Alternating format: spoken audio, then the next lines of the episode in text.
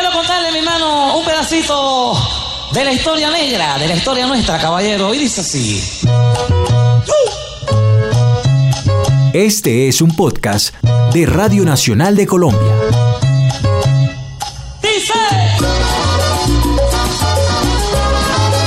Canciones tan destinadas al éxito como aquella grabada por Álvaro José Arroyo en 1986. Mucho se ha dicho acerca de esa épica cimarrona en la que un esclavo, el negro guapo, se rebeló ante el maltrato del amo, aquel español con el alma negra.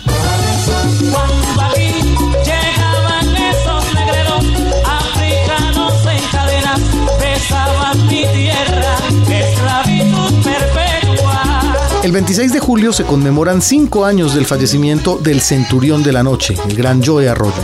Y mucho se ha hablado acerca de la procedencia, a veces sinuosa, de algunas canciones adjudicadas tal vez por error al siempre eterno cantante cartagenero. Para sembrar la duda, baste escuchar algunos compases de esta canción del haitiano Coupé Cloué.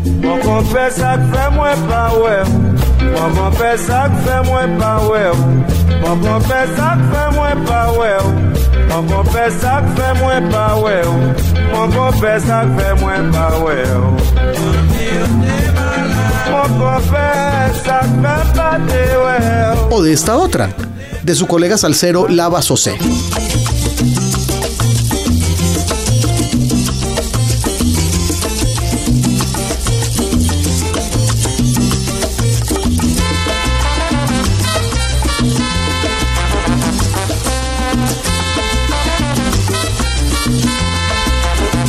Ello, más de uno saltó asombrado cuando de la nada, algunos días después de la muerte del Joe, apareció este hallazgo cuasi arqueológico del año 1978. En los años 1600,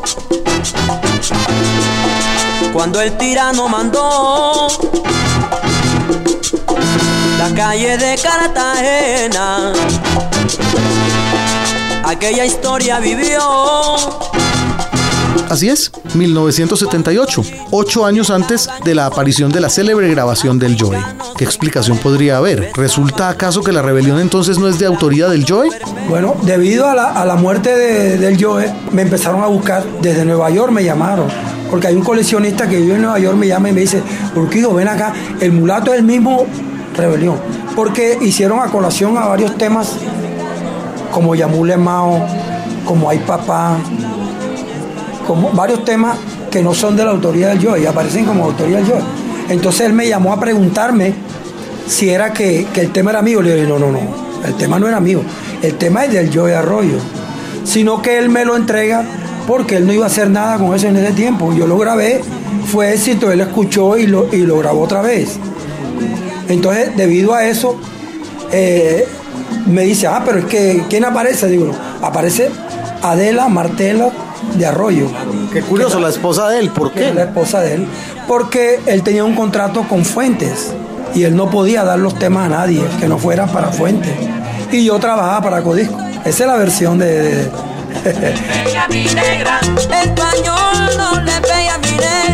La respuesta la tiene Roberto Urquijo Fonseca. Bueno, un saludo bien cordial para todos los amigos. Mi nombre es Joe Urquijo y estoy para lo que tú quieras preguntar. cantante barranquillero que hoy día ameniza las noches del célebre restaurante La Cueva. Urquijo, conocido como Joe Urquijo o también como Robert en su momento, es el directo responsable de que en 1978 fuera grabada una versión, digamos, alterna de La Rebelión, con mayor o menor éxito comercial. Bueno, sí, te cuento que yo vivía en Medellín, trabajaba con un grupo que se llamaba La Bandita. Y eh, hablé con Joe, Joe estaba con Adela, que era la esposa de él en ese momento. Y le, le pregunté que si tenía algunos temas. Me dijo, yo tengo tres temas ahí, de los cuales no creo que voy a hacer nada porque ahora mismo estoy trabajando con Fruco y, y la línea es otra, ot- otra melodía. Me dijo, te tengo un tema que se llama El Mulato. Es el año 1600. A Cartagena llegan los barcos cargados de negros, época de la esclavitud. Yo le dije, bueno, me sirve. Tengo otro tema que se llama María. Y tengo otro tema que se llama Mi cariño no espera. Resulta de que a la vuelta de, de- de- de un año, la versión mía se pegó en el Perú. Se pegó en el Perú, yo fui al Perú. Y allá alternamos con Fruco. La sorpresa del Joe es que él llega y la gente estaba esperando, era el mulato. Me dijo, oye Urquijo, ¿y qué? Digo, no, ese está sonando el tema que tú me diste. Sí, herda, qué chévere. Me dijo, herda, yo voy a hablar con Fruco a ver si le hago otro arreglo y lo pego para acá, para Colombia, para la costa. ¿Me entiendes? La sorpresa mía grande fue cuando el tema empezó a sonar, el del Joe. Entonces, eso lo pegó el Joe. Un matrimonio africano. Bajo el nombre de Robert y su banda, Joe Urquijo grabó en 1978 entonces el famoso tema de Álvaro José Arroyo, La Rebelión, que en ese entonces ostentaba el título de El Mulato. Los arreglos del célebre director musical de Codiscos, Enrique Aguilar, ustedes ya lo habrán reconocido, son una evocación de otro famoso tema de la salsa universal. Es el año 1745. En la América Latina, el indio trabaja en las plantaciones bajo el palo implacable del mayoral. Sombras son la gente. Ah, la, la, la, la, la, la, la. Sombras son la gente. Ah, la, la, la, la, la, la, la. La versión mía, arreglo de Enrique Quique Aguilar, de Medellín, eh, el- yo lo enfoqué, ese tema lo enfoqué hacia plantación adentro. Porque fíjate que cuando, cuando el tema, en el tema que yo tengo empieza, dice, es el año 1600. A Cartagena llegan los barcos cargados de negro, época de la esclavitud. Y yo suelto una risa ahí. Y en los pregones, en los pregones yo digo un tip que dice, cuenta la leyenda que al indio lo han visto. O sea, el indio pensando en, en el... En el indio de plantación adentro, Camilo Manrique. Sí, sí, sí. Eh, eh, cuenta la leyenda que al indio lo han visto llorando en las noches de invierno. Español no le pegue a mi negra.